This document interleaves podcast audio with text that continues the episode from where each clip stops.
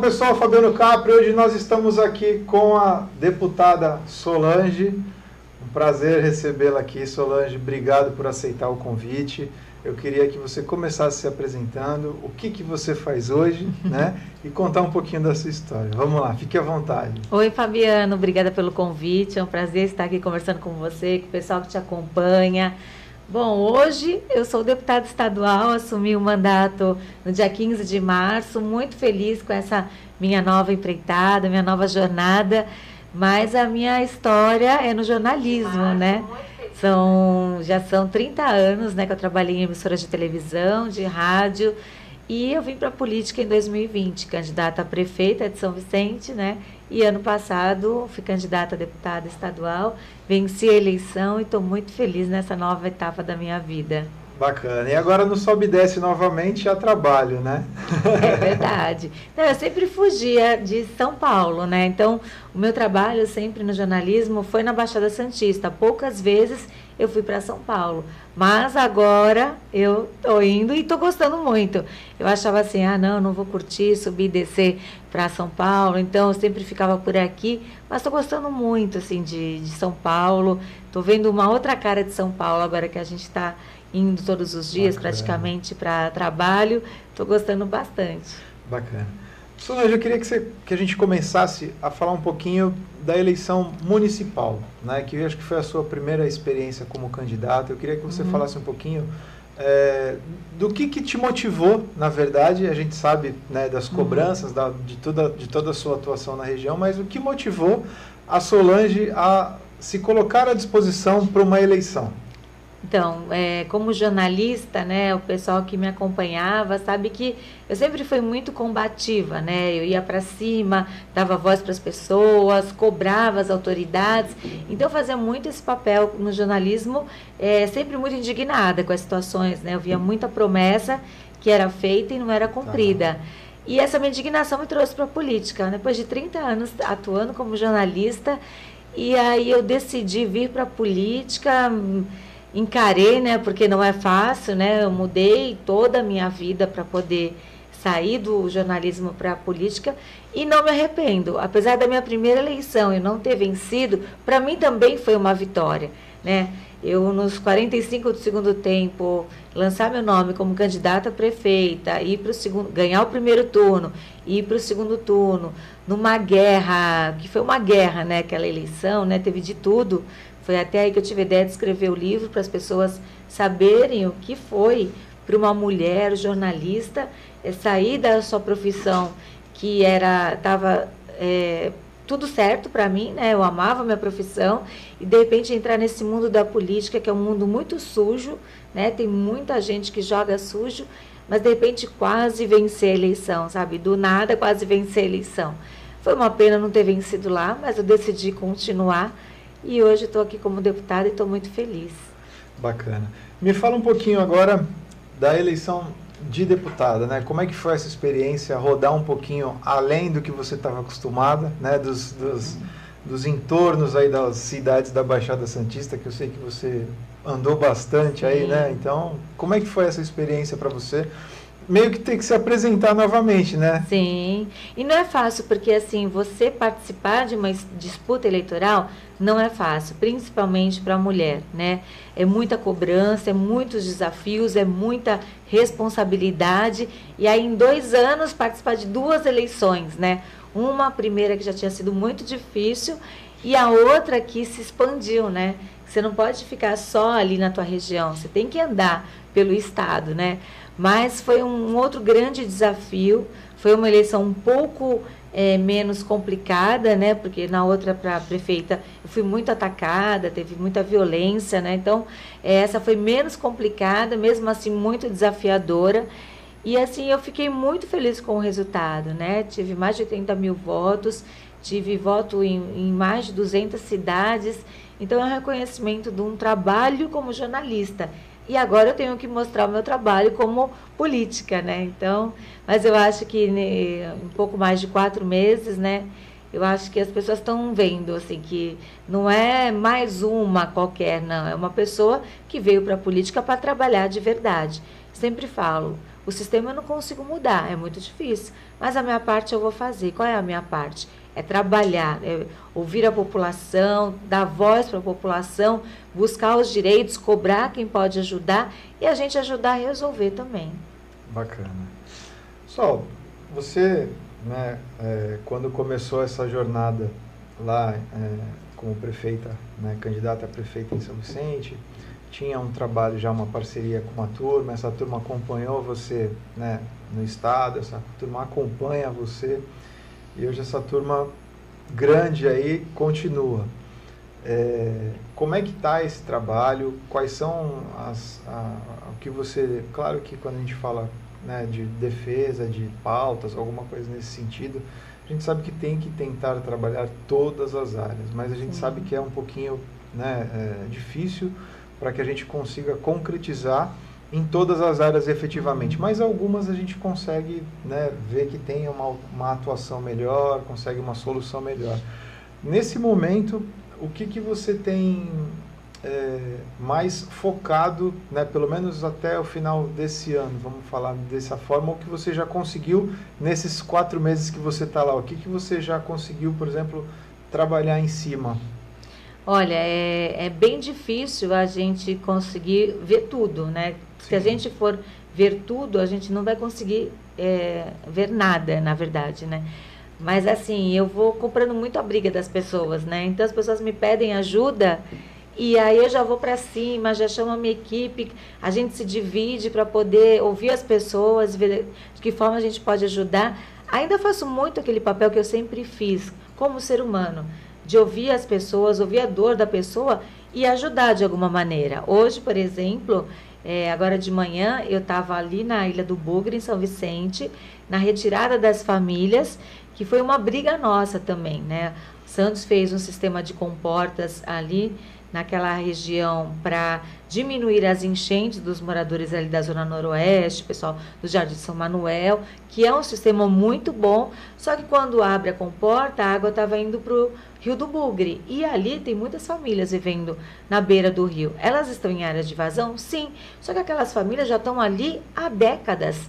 Então não é da noite para o dia. Então você Sim. não pode simplesmente abrir uma comporta, deixar a água invadir a casa das pessoas e colocar elas em risco. Você tem que fazer algo.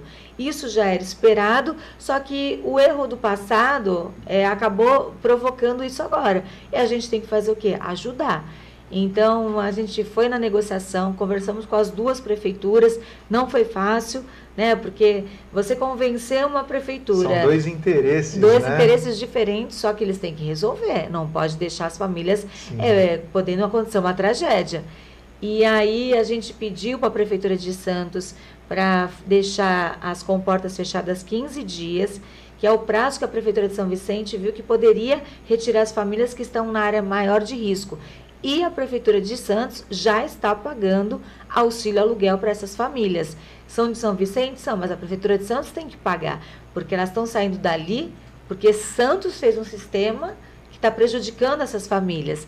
Então elas começaram a receber o cheque hoje. Depois de tanta negociação, deu certo. As primeiras famílias, hoje mais de 20 famílias, já saíram de lá com o cheque na mão, com o primeiro pagamento do auxílio aluguel. Estão muito felizes, porque elas sabiam que aonde elas estavam era um risco de vida para elas, para a família delas.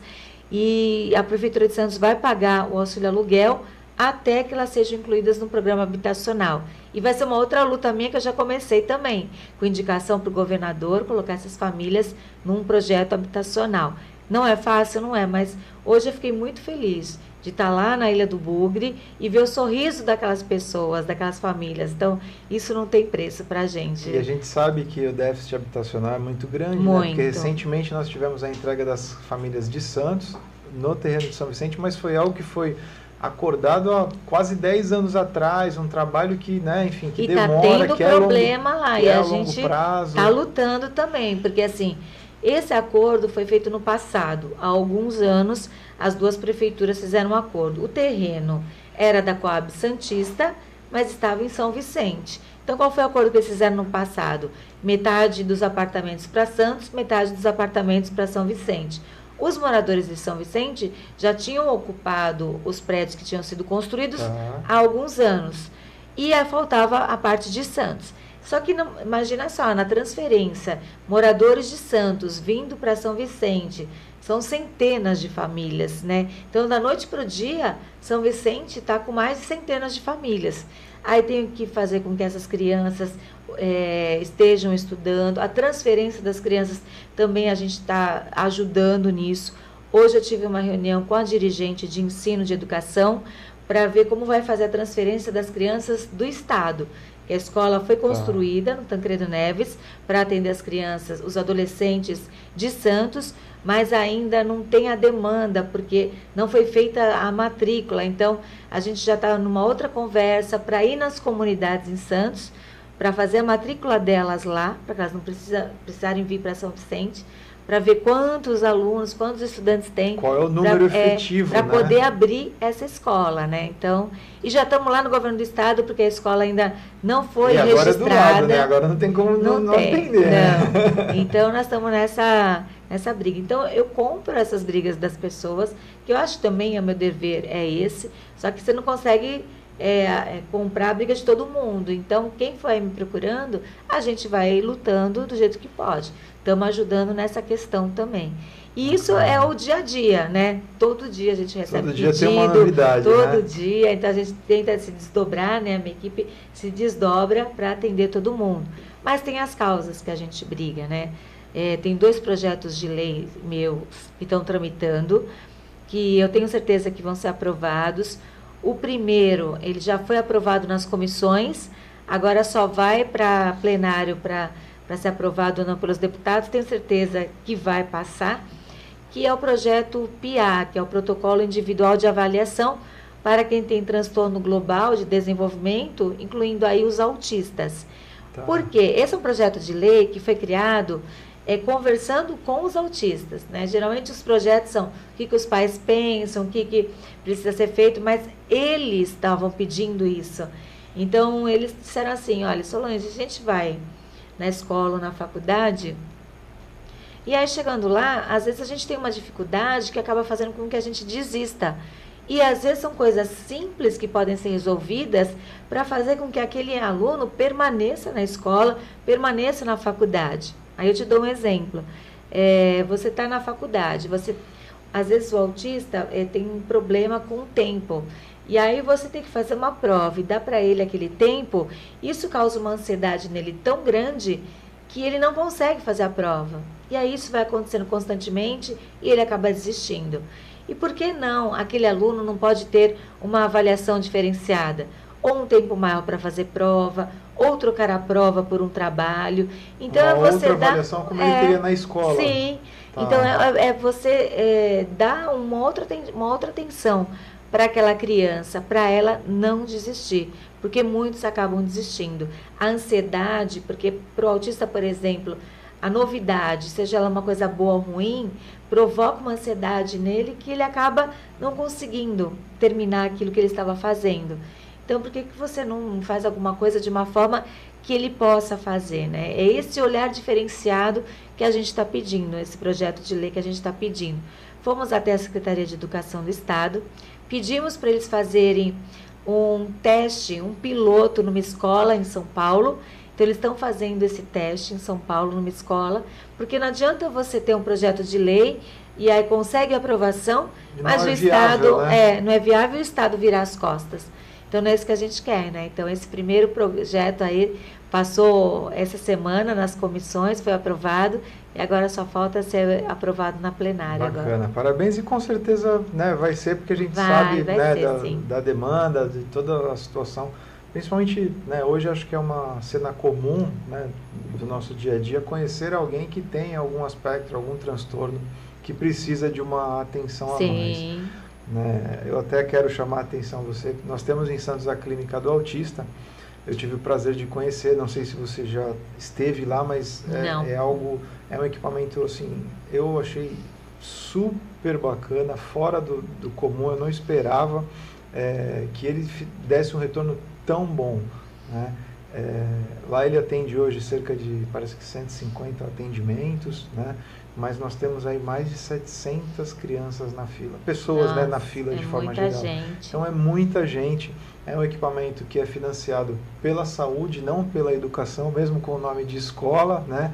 E, e é um equipamento que assim, por mais que se tenha, sempre vai ter uma, uma demanda, né? Principalmente agora, né? É, entendendo toda essa situação, você no posto de saúde, você consegue através de uma de uma consulta simples ter a indicação para ir para lá e lá sim você vai ter médico, especialista, enfim, toda todo o, o a rede, né, que para identificar o, qual é a tua dificuldade e te dar é, uma, uma como é que eu posso dizer uma autonomia melhor nesse sentido, te ajudar nesse sentido. Então achei muito legal lá, né? Tive lá recentemente, foi, foi um projeto bem bacana.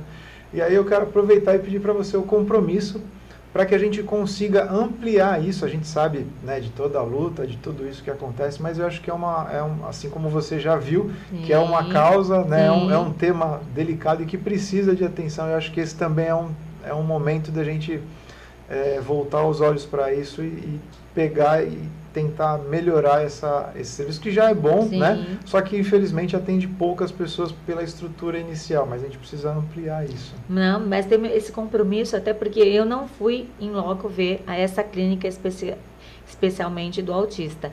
Só que já existe uma lei federal para que tenham essas clínicas em todas as cidades, só que não tem.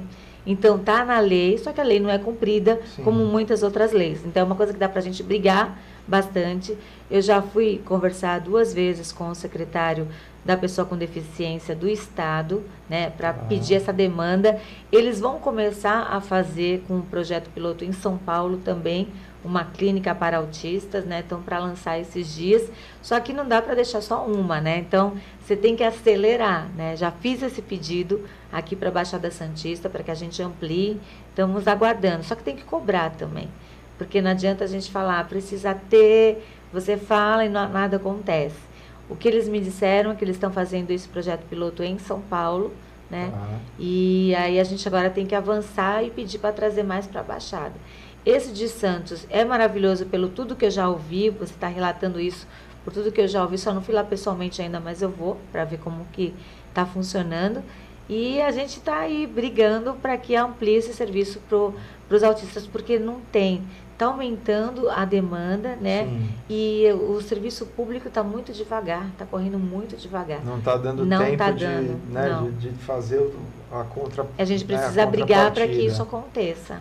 A, a, o, com o secretário de saúde na nossa conversa aqui, estava passando que né, seria mais ou menos é, um a cada cinco e a tendência é aumentar de um a cada três, dependendo de, né, porque vai se aumentando é, o conhecimento, o Sim. estudo. Então, às vezes é um transtorno pequeno, mas que né, está ali enquadrado também, que precisa de uma atenção, às vezes temporária, dois, três anos, mas precisa dar uma atenção para que Sim. de repente melhore. Então, pessoal, olha que bacana, temos o compromisso já da deputada para que a gente consiga aí essa ampliação né, desse atendimento que é bem bacana aí da, da clínica do autista. Então, obrigado pelo vamos compromisso né, e vamos lá. É, Deputado, eu queria que você falasse um pouquinho. É, eu soube que eu vi você na, na, nas brigas também na Sabesp no Morro. Ah, eu queria sim. que você falasse um pouquinho também desse caso que envolve também, enfim, o trabalho do Estado, né, enfim, dentro do município. Como é que está isso? O que que, o que que deu essa situação toda, essa, né, essa situação? Vira e mexe, a gente recebe reclamação de falta de água em algumas regiões. Nos Morros de Santos, isso estava acontecendo constantemente, principalmente na temporada. E aí os moradores nos procuraram, nós fomos até lá, fomos ver como é que estava a situação. Realmente estava difícil porque estava faltando água demais. É, em tempos assim que às vezes não era nem de temporada e algum problema tinha.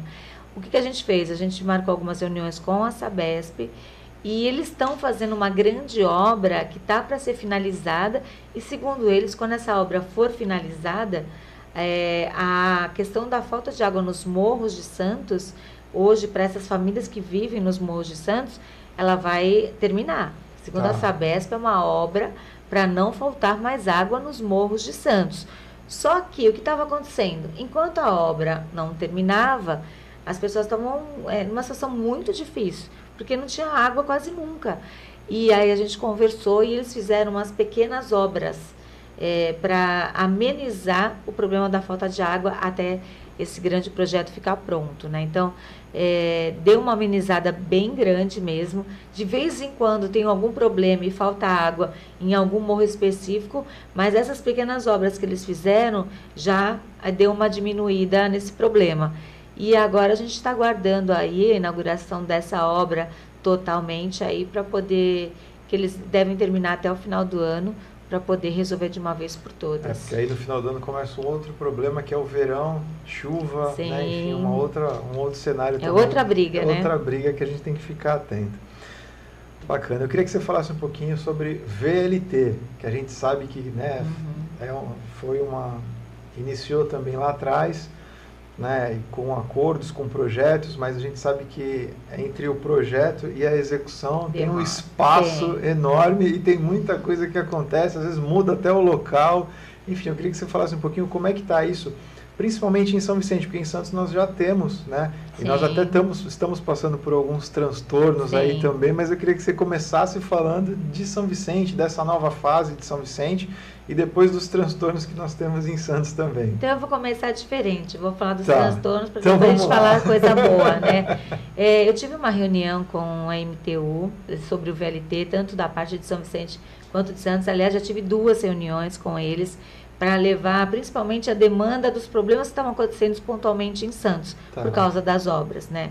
E aí eles explicaram para a gente qual era o cronograma, o que estava acontecendo, e a gente foi cobrando para que essas, eh, esses problemas no meio do caminho, eles fossem resolvidos o mais rápido possível. Tá. Então a gente está acompanhando isso também e está cobrando também. Algumas coisas não, não tinham como, eles mostraram que acabou aparecendo no meio do caminho, a gente sabe também como obra é, realmente Sim. acabou aparecendo, e aqueles transtornos de trânsito, das pessoas que não eram avisadas, isso daí foi é, diminuindo de acordo com a cobrança, né? Não só eu, como outras pessoas também estavam indo lá cobrando e aí eles começaram a, a diminuir os problemas, né? Porque ainda tem, felizmente ainda não, não conseguiu sanar tudo, mas a obra acaba causando isso. Então, nós, mas nós estamos acompanhando de perto e constantemente estamos fazendo reuniões para poder é, levar outras demandas, né?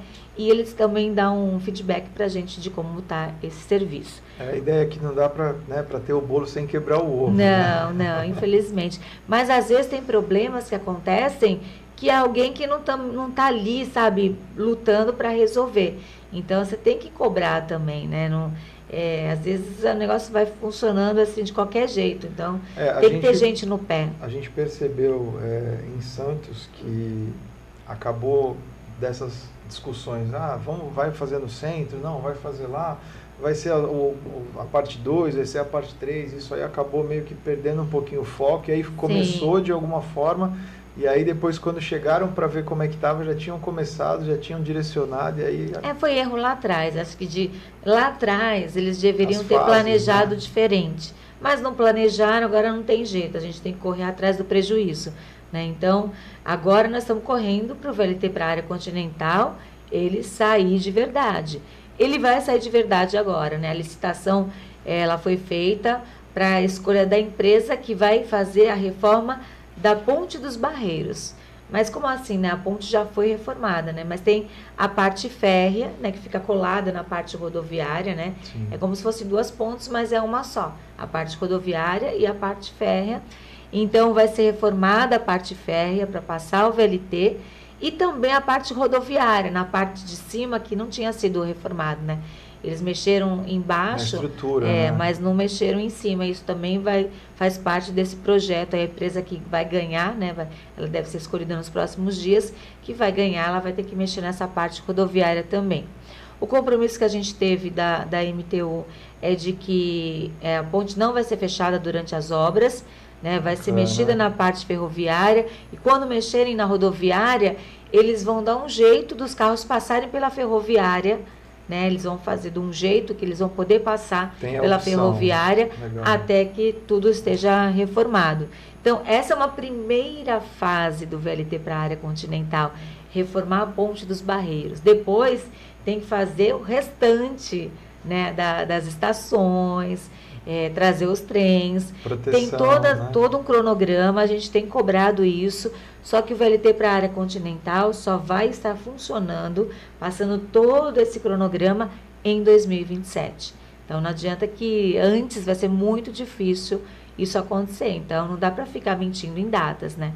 O VLT para a área continental ele só vai funcionar depois de todas essas etapas em 2027. Eu acho que o, o, o caso mais delicado aí é a ponte, né? Porque depois que passar a ponte acaba sendo mais tranquilo, porque né, o terreno é mais fácil de você mexer. É, tem algumas você... etapas que eles mostraram que vai ter que mexer um pouco, tem que falar com os CETESB, autorização. ambiental, né? ainda né? vai ter esses embrólios também, que eles já estão é, indo atrás para resolver, né? Então, eles, pelo cronograma deles, é 2027 o, o VLT vai funcionar. Infelizmente vai demorar, né? Porque nós estamos em 2023, então infelizmente vai demorar. Bacana. Solange, eu queria que você falasse um pouquinho, né? Nós estamos passando é, num momento delicado de segurança pública, né? É, o que, que, chegou até você, o que, que você conseguiu fazer até agora, como é que está isso, o que, que você enxerga desse momento que a gente sabe é, né, de toda essa, essa situação que vem acontecendo, enfim. Eu queria que você falasse um pouquinho nesse sentido de segurança pública para a gente. Como jornalista, né, a gente sempre acompanhou é, tudo que acontecia em relação à questão do policiamento na, na Baixada, a falta de policiamento durante todo o ano, né, e a gente sempre cobrava também que aquele reforço policial que vinha para o final do ano, que tivesse um reforço também durante o ano. Não exatamente como a Operação Verão, que a gente sabe que vai ser inviável aquela quantidade de policiais o ano todo. Então não adianta você brigar por algo que você sabe que não vai acontecer. Mas que o reforço policial fosse estendido para o ano inteiro. Porque todo fim de semana a gente recebe muitos turistas, aumenta demais o número de moradores da região, contando os que já vivem aqui e aqueles que vêm para passar fim de semana, férias final de ano. Então, essas pessoas também todas têm que ser atendidas. Então, gente veio sempre na cobrança como jornalista. Já como deputada, nós, os deputados da Baixada Santista, nos reunimos e fizemos um ofício pedindo esse reforço policial e constantemente a gente vem cobrando, os deputados todos aqui estaduais da Baixada, a gente vem constantemente cobrando do governo do estado, da Secretaria de Segurança Pública, esse aumento no efetivo. O que está acontecendo agora é uma verdadeira guerra. Né? Nós estamos acompanhando também, eu fiz uma fala na LESP sobre isso, para que o governador tenha discernimento e consiga resolver isso o mais rápido possível, né? para que a gente não tenha mais violência, que não aumente mais do jeito que está. É uma sensação de insegurança que nós temos aqui na Baixada Santista, é, já melhorou em algumas áreas, mas ainda falta é, aumentar o efetivo, a polícia tem que ser melhor remunerada. A gente já aprovou na LESP o aumento do, do salário dos policiais, né? Foi uma vitória. Tem começo de mandato, o governador mandou para a LESP um aumento de salários policiais. É o que eles mereciam? Mereciam muito mais. Mas é o que, segundo o governador, nas contas que ele fez, daria para dar para os policiais nesse momento. Só que a gente tem que brigar por mais. Né? Então, que a gente, que o governador tenha muito discernimento para a gente terminar com essa guerra que se instalou agora, a polícia com os, o crime e, e resolver quem da melhor é forma tá possível. Meio, né? É a população sempre que sofre com isso. Bacana. Solange, eu queria que você falasse um pouquinho, mudando um pouquinho agora de, de tema, né, sobre a participação de forma geral das pessoas. Nós tivemos, né, principalmente no ano passado, alguns, algumas discussões algumas audiências públicas, alguns, né, algumas coisas nesse sentido. Eu queria que você falasse um pouquinho qual é a importância é, da participação das pessoas nesses momentos, né, onde as pessoas podem ser ouvidas, seja num conselho é, da cidade, seja numa, né, numa audiência pública, enfim. Qual a importância desse movimento é, da população né, nessa participação dessa, dessas oportunidades? É fundamental, porque assim, quando a gente eh, tem uma conquista, por exemplo, é, hoje a gente conseguiu ajudar as famílias do Bugre é, a saírem de lá. Eu fui um dos caminhos, né, para ajudar essas famílias. Mas a vitória é delas, é porque elas foram lá, brigaram, buscaram ajuda e conseguiram. Então, é importante que eles estejam amparados, que eles estejam juntos buscando uma solução. Os conselhos são muito importantes para isso. Porque se você está lá, você está discutindo os assuntos, você está brigando, você está pondo o seu ponto de vista também, é, é muito mais fácil para você conseguir o seu objetivo. E às vezes o poder público ele toma algumas atitudes sem ouvir quem ele deveria ouvir. Então ele faz o que ele acha que é o certo, e aí quando a coisa acontece, não está atingindo aquelas pessoas que deveriam atingir da forma como deveria atingir. Então, eu sempre falo, nós temos sempre que ouvir as pessoas envolvidas. O meu primeiro projeto de lei foi ouvindo os autistas, foi ouvindo as pessoas que estavam sofrendo aquilo. Então, eles relataram, me ajudaram a fazer o projeto de lei e está aí para ser votado e tenho quase certeza absoluta que vai ser aprovado e que vai ser colocado em prática, porque eu já estou lutando desde agora. Estou fazendo um projeto piloto, estou lutando e é viável, por isso. Né? Você já está entrando é com um projeto que, que tem a facilidade que dá para fazer. O meu segundo projeto de lei, que também já está tramitando na Alesp, eu tenho certeza que vai ser aprovado esse ano ainda, também foi ouvindo é, o que tinha, as pessoas estavam é, sofrendo. Foi, foram feitas algumas pesquisas mostrando que dentro das comunidades é, as pessoas não tinham informação, por exemplo, como se cuidar em relação ao câncer. Então elas acreditavam muito em fake news, é, não tinham acesso, e aí o diagnóstico da doença fica muito tardio. E aí para chegar à cura é muito mais difícil. E o poder público também gasta mais quando a pessoa já está no estágio avançado. É, é uma somatória de coisas ruins. E aí o que eu, eu criei? A semana municipal, a semana de estadual de conscientização do câncer nas comunidades. Por quê? É para fazer com que o poder público, naquela semana, ele esteja focado em levar informação e, claro, levar exames e outras coisas para dentro das comunidades.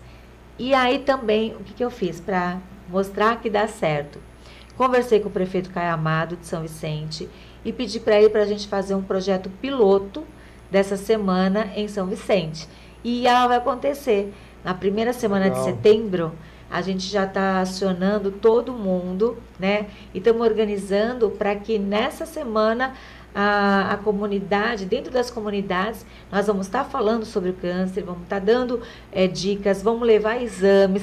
A gente conseguiu, consegui a carreta da mamografia para estar tá nesse período em São Vicente, conseguimos a carreta da cidadania para estar tá esse período em São Vicente, os, a parte esportiva também vai ajudar, as escolas vão estar envolvidas. As unidades de saúde de São Vicente vão estar envolvidas, então a gente vai estar falando sobre a doença, mas não é falando só sobre a doença, a gente vai estar falando Já como é que as pessoas solução, né? vão se cuidar, entendeu? Como é que elas se cuidam, de que forma elas podem se prevenir de ter a doença, porque dá para você prevenir também. Não são todos os casos? Não são. Mas você levando qualidade de vida, você cuidando da sua saúde, você se alimentando melhor, você consegue prevenir algumas doenças. Então, principalmente alguns tipos de câncer. E é isso que a gente quer levar para as comunidades. Então, nós vamos fazer esse projeto piloto para mostrar que esse projeto é viável e que vai dar certo. Então, Aí, pessoal em São Vicente vai ter novidade em setembro, hein? Sim. Preparem. Bacana. Solange, eu queria uh, que você falasse um pouquinho sobre a parte das escolas técnicas. É, a gente teve, de um tempo para cá, uma redução nesse tipo de investimento, né, ou de suporte, enfim, é, e aí o mercado sente isso. Né? Hoje a gente tem uma certa dificuldade de encontrar, às vezes, né, seja um eletricista, seja um encanador. Então, é, isso até um tempo atrás não tinha tanta dificuldade. E hoje, por causa das mudanças né, na educação, as mudanças né, na indústria de forma geral, acabou não se dando tanta importância na, na no estudo técnico e hoje a gente vê que tem uma, uma um, um, buraco aí. Né? Às vezes a pessoa até se forma na faculdade, mas não tem a experiência técnica que seria necessária. Como é que está isso? O que, que, né, o que, que a gente pode né, esperar, trabalhar para que o ensino técnico volte a ter uma, um, um espaço né, onde ele não deveria, infelizmente, ter saído. A gente tem a, teve a uhum. redução do Senai de vagas, Sim. teve da, das ETECs e FATECs a redução, enfim. Como é que a gente pode, de repente, é, trabalhar isso para que isso né, volte a ter um, um, lugar de destaque, porque a gente acaba tendo um, um, cenário muito melhor de forma geral? Infelizmente, né, às vezes eles cortam na educação. Né, é, não dá para entender isso, porque na educação que a pessoa cresce, que a pessoa consegue um emprego. E, e a gente viu, por exemplo, eu acompanhei, ainda como jornalista, o que fizeram no Escolástica Rosa, né? Estava abandonado, eu entrei lá, uma parte do prédio estava quase para cair, é. né? Uma coisa absurda e nós lutamos na época como repórter, como jornalista, mostramos, denunciamos. É, eles melhoraram uma parte, mas ainda falta avançar muito mais. Nós temos alguns pedidos de aumento de vagas em algumas escolas técnicas na Baixada. É, a vinda também de escolas técnicas. Nós já estou preparando alguns requerimentos para pedir para o governador, né? mas não é só pedir através de documento, né? Você tem que ir lá brigar. E é isso que eu tenho feito em, também e pensar em outras na viabilidade, né? Sim, também, porque né? não adianta eu chegar e falar assim, ah, governador, a gente quer uma escola técnica em São Vicente ou em Santos, ou ou em eu Cubatão. Quero mais 50 vagas, mais vagas. mas não tem não, sala, não tem não, professor. Não adianta. Né? então, é, é, uma série de fatores que levam a isso. Então, você tem que ver o que, que você precisa, dá para brigar. Porque não adianta também se dar muito ponto de faca, você só vai ficar fazendo marketing. Ah, eu estou brigando por isso, mas não adianta, eu não Sim. quero fazer de conta. Eu quero brigar pelo que eu sei que vai acontecer. Então a gente já tem algumas falas para poder ampliar isso, mas ainda é uma coisa assim difícil de fazer, porque eles estão fazendo um levantamento, né? A gente conversou com a Secretaria de Educação, eles estão fazendo um levantamento de onde eles conseguem aumentar as vagas, onde tem demanda e qual o tipo de demanda, para que tipo de curso dá para aumentar ou dá para ampliar. Então, na última reunião que eu tive com o secretário de Educação, o executivo de Educação, Vinícius, ele me falou que eles estavam terminando esse levantamento. Bacana. Solange, vamos entrar um pouquinho agora num tema que você, se não conhecia, passou a conhecer muito bem, que é o Conselho Tutelar, porque você teve um parceirão aí que né, não, não tem nem o que falar na defesa das, das crianças de forma geral. É, eu queria que você falasse um pouquinho, até porque você conviveu muito aí com o Gil, um abraço para o Gil aí, que é referência no estado sobre criança, sobre né, é, essa esse conselho, a, a importância dele, né, é, a, a, a importância das participações das pessoas como conselheira, da participação das pessoas para irem votar, porque é uma, uma eleição que não é obrigatória, não são todas as escolas, enfim, fala um pouquinho desse cenário do conselho tutelar para a gente. E a função do conselheiro tutelar, quando ele é atuante, é fundamental numa cidade, Sim. né, para você garantir os direitos das crianças e lutar por, por outros direitos. Às vezes as pessoas confundem até a função do conselheiro tutelar, mas eu acho que conselheiro tutelar mesmo é aquele que ele avança mais do que aquela função que exige dele. E por que eu falo isso? Até por causa do Gil. O Gil do Conselho, quando eu conheci, ele foi meu candidato a vice em São Vicente, ele veio candidato a federal, me ajudou nessa eleição também, hoje trabalha comigo lá na LESP, e ele, quando foi conselheiro tutelar, nos 10 anos em que ele atuou como conselheiro tutelar, ele fazia mais até do que o, o serviço. Quando ele estava de plantão e ainda não tinha nada não tinha nenhuma denúncia, não tinha. Ele ia nas escolas, ele ia nas escolas, conversava com os estudantes, chamava algumas mães para conversar. Então ele acabou ampliando o serviço dele. Ele queria que as coisas realmente acontecessem. E o papel do conselheiro tutelar na defesa dos direitos das crianças é fundamental. E às vezes é nos casos particulares, né? Os pais vão procuram um conselho tutelar quando estão tendo problema com os filhos, quando um pai tem um problema com outro, com a mãe por causa do filho, o conselho tutelar ele age nesse momento. O que é ruim é que o conselho tutelar ele é eleito pela população, mas não é obrigatório. E aí isso é ruim, porque nem todo mundo é, vê a importância de estar tá indo lá, votando, escolhendo o conselheiro tutelar. Que ele precisa ser uma pessoa atuante, que gosta de criança e de adolescente, que gosta de lutar pelos direitos das crianças e dos adolescentes. Hoje não é obrigatório, né? Você é eleito pelo povo, mas nem todos precisam votar. Eu acho que a gente tem que fazer uma campanha, mostrar a importância do conselho e pedir para as pessoas que vão votar. A eleição é esse ano, é muito importante que as pessoas escolham, que você pode votar em dois, né? Que as pessoas escolham quem ela quer votar e ir lá no dia, ir lá dar o seu voto, entendeu? Isso é assim que a gente vai escolher as melhores pessoas para o conselho. É, uma coisa que a gente sempre fala é que é, né, e tenta desmistificar é que o conselho tutelar não é o lobo mau, né? Ele não está lá para roubar as uhum, criancinhas, uhum. né? Ele não está lá para tirar não a criança, é. não. Ele está para proteger a família, para tentar ajudar, para tentar resolver de alguma forma algum problema que a criança tenha. E uma, um outro ponto que eu, né, eu bato muito é que assim, o conselheiro tutelar não é só para os problemas. Ah, porque meu filho não tem uma vaga na escola. Ah, porque meu filho precisa de uma vaga no hospital. Eles são não. muito procurados para essa função. É, essa também. função principal, vamos dizer assim. Mas ele também tem outro lado. Olha, eu não consigo colocar meu filho para fazer uma atividade física. Olha, eu não consigo, né, algo um espaço onde meu filho possa brincar. Então, as discussões que envolvem a criança é muito mais sim, amplo, né? Sim. E às vezes a gente não enxerga isso. Só enxerga quando dá dor de é barriga, é verdade. Né? Então tem é, essa, essa participação. E ajuda a família fala, né? também. Você protege a criança, protege o adolescente, mas você ajuda a família também. É muito importante. As pessoas não têm esse olhar mesmo para o é. conselho tutelar. Né? E, às vezes até as pessoas que querem participar dessa disputa, elas não sabem exatamente o tamanho do problema que é. Porque não é fácil ser conselheiro tutelar. Né? Você, você tem que ir em tudo quanto é lugar, você tem que ir atrás onde está lá o problema, onde tem a denúncia, você tem que ir lá, você tem que ver o que está acontecendo, o que está, qual o direito violado da criança. Não é fácil o papel do conselheiro tutelar. É, e, e tem todo esse, esse cenário, né? Por exemplo, aqui em Santos a gente tem três áreas do Conselho Tutelar. Então você pode votar em até três candidatos.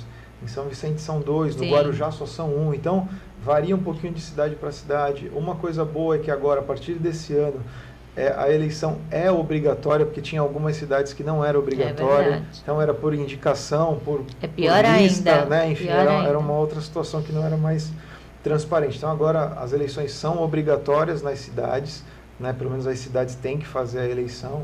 O processo também em Santos teve uma, uma alteração né, que a Câmara votou, que foi a inclusão do teste psicológico também foi algo Isso é bem é bacana, importante. Muito bom. É, uma das coisas que a gente bate muito, que ainda, né, infelizmente, a gente ainda não tem, principalmente na, na, do Conselho, até por lidar muito com essa situação, seria o teste né, toxicológico, que eu acho que também seria importante para né, mudar um pouquinho isso, porque você lidar muito com essa realidade né, de drogadição, enfim, de crianças às vezes crianças Sim. que já são dependentes por causa da situação familiar de forma geral. Então, é, é aquilo que você falou, é uma situação bem delicada e que a gente tem que ter um, um, um, preparo, um conhecimento de como atuar. Não é chegar lá, tirar a criança e não. colocar no abrigo, porque assim, não, assim, você, não. teoricamente, você resolveu um problema, você gerou vários outros. Não, né, você tem que ver que o que é melhor para aquela é criança. É e você tem que ver... É, tem que ver se realmente não dá para ficar com a família. Você tem que esgotar todos os meios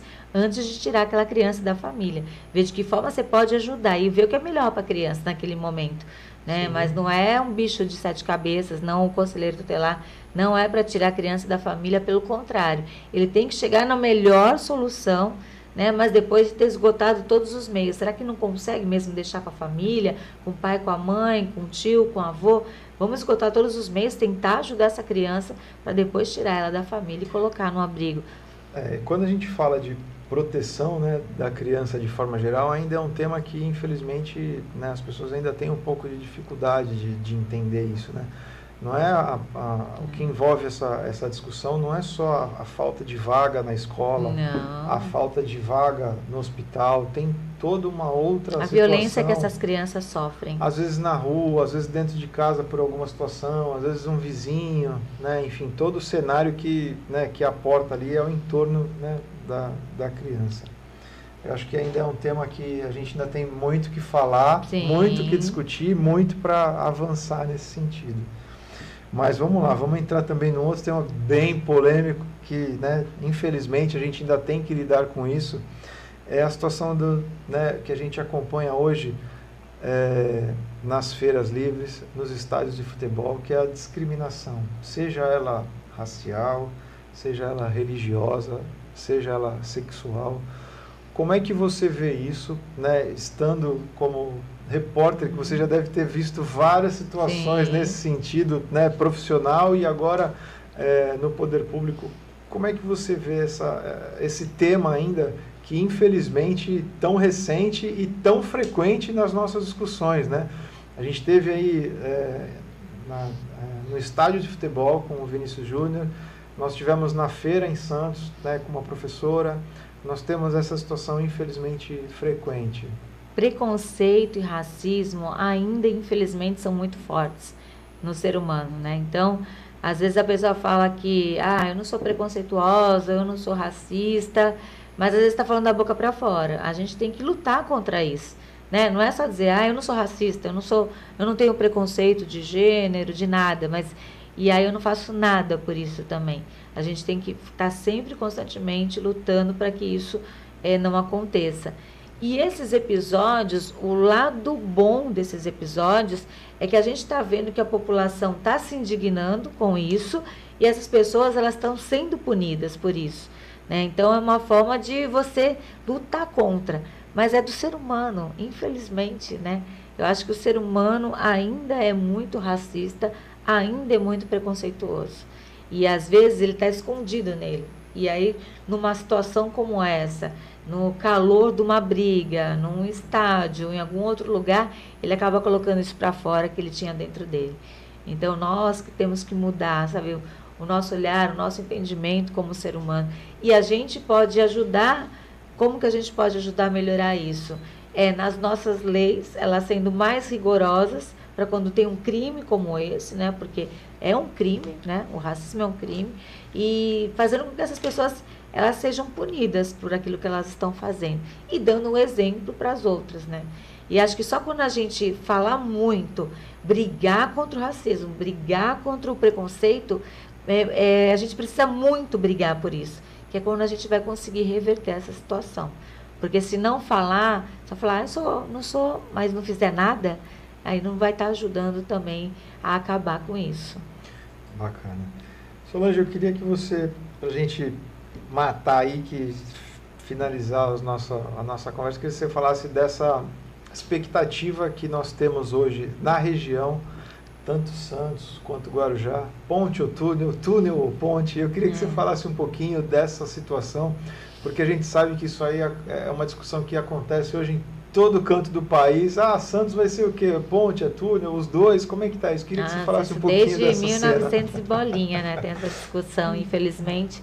Como jornalista, fiz tantas e tantas reportagens falando que ia ser ponte, falando que ia ser túnel, inaugurando maquete de ponte, e depois aí não era mais ponte, era túnel, e, e não ficava nem ponte nem túnel. E as pessoas Passar achando que iam perder as casas porque a ponte ia passar em cima da casa. Mas ia mesmo, o projeto era mesmo, porque quando o, é, foi feito o projeto do, da ponte, ia desapropriar mais de duas mil famílias da, de Vicente Carvalho, ia desapropriar em Santos também é, em Vicente Carvalho, fala, ah, mas são áreas invadidas. São áreas invadidas, mas as tem famílias estão lá. lá. Não tem, você não tem que fazer assim, sai todo mundo daqui, tchau. Não, isso não acontece, né? E em Santos também, ali no Macuco, no estuário, algumas famílias vão ter que sair das casas delas que já estavam lá há décadas. E aí acabou não vingando isso também. Aí falaram que ia ser túnel, aí o Alckmin saiu também e não veio o túnel. Eu acho que assim tanto o governo federal quanto estadual querem fazer. Então eu acho que agora vai sair. Eu tenho a impressão de tudo que eu já vivenciei nessa, nesse tempo todo que agora vai sair. Os dois querem fazer, né? Então os dois querem até ser o pai ou a mãe disso daí. Então vai sair. Agora ponte ou túnel é que seja o que vai sair, entendeu? Eu acho assim, tem que sair aquele que é viável. O que, que dá para fazer agora? O que, que é viável? O que, que dá para tirar do papel? Para a gente não falar mais uma vez que vai ter. mais 30 anos Nossa, nessa expectativa. Não. É isso, é esse, é o túnel que estão falando? É o túnel? Então, vamos ver se o túnel sai. Junta as forças, né? Junto o Estado, junto o governo federal, os municípios também, e vamos que vamos. Bacana. Solange, eu queria te agradecer por ter disponibilizado aí um pouquinho do seu tempo. A gente sabe que a agenda, né, fora da LESP é uma correria às vezes maior do que lá. É verdade. Né? É e verdade. ter atendido aí o nosso, o nosso pedido, aceitado o nosso compromisso, né, da clínica do autista principalmente, que é um tema que a gente, né, vem tratando aí para ampliação. Uma das minhas lutas também. Então eu queria te agradecer, te deixar à vontade para deixar um recado final aí, falar o que você queira deixar aí, falar para o pessoal que está acompanhando a gente. Então fica à vontade aí. Olha, eu queria agradecer o carinho que eu recebo das pessoas todos os dias, agradecer a todas as pessoas que me ajudaram a chegar aqui e que eu estou muito feliz com essa minha função. Estou muito feliz como deputada estadual porque eu estou fazendo um trabalho pelas pessoas. Eu estou conversando com as pessoas, estou ajudando elas a resolver o problema. Não sou eu que resolvo, mas eu sou uma das pessoas que, que está ali conversando, ajudando, cobrando, faço um pouco do papel de jornalista, né? Sim. Dou voz às pessoas, cobro quem tem que cobrar. Só que agora, como deputada, eu consigo também buscar essas leis, fazer leis que possam melhorar a vida das pessoas. A gente vai conseguir resolver o mundo? Não vai. Mas cada conquista nossa é, dá uma satisfação tão, tão grande, dá falar assim, caramba, é, eu fiz o certo. Eu tinha 30 anos como jornalista, deixei uma profissão que eu amava para entrar na política, que é um mundo louco, né, cheio de coisa errada, mas eu estou aqui no meio dessas coisas erradas, sem fazer o errado, lutando pelo certo, lutando pelas pessoas e conseguindo ajudar. Eu sou muito grata por, por, pela satisfação que eu tenho de poder ajudar. O retorno é mais meu, às vezes, do que das pessoas. E quando você faz o bem para alguém, você ganha muito. Então, eu estou muito feliz com o meu trabalho. Podem contar comigo. Eu estou nessa luta. É, vou continuar brigando, sendo, como eu era jornalista briguenta, deputada briguenta também, para ajudar as pessoas que precisam de uma mão. Bacana. Pessoal, vamos ficando por aqui. Fiquem todos com Deus sempre. Ela achou meu cabelo engraçado Proibida pra mim, no way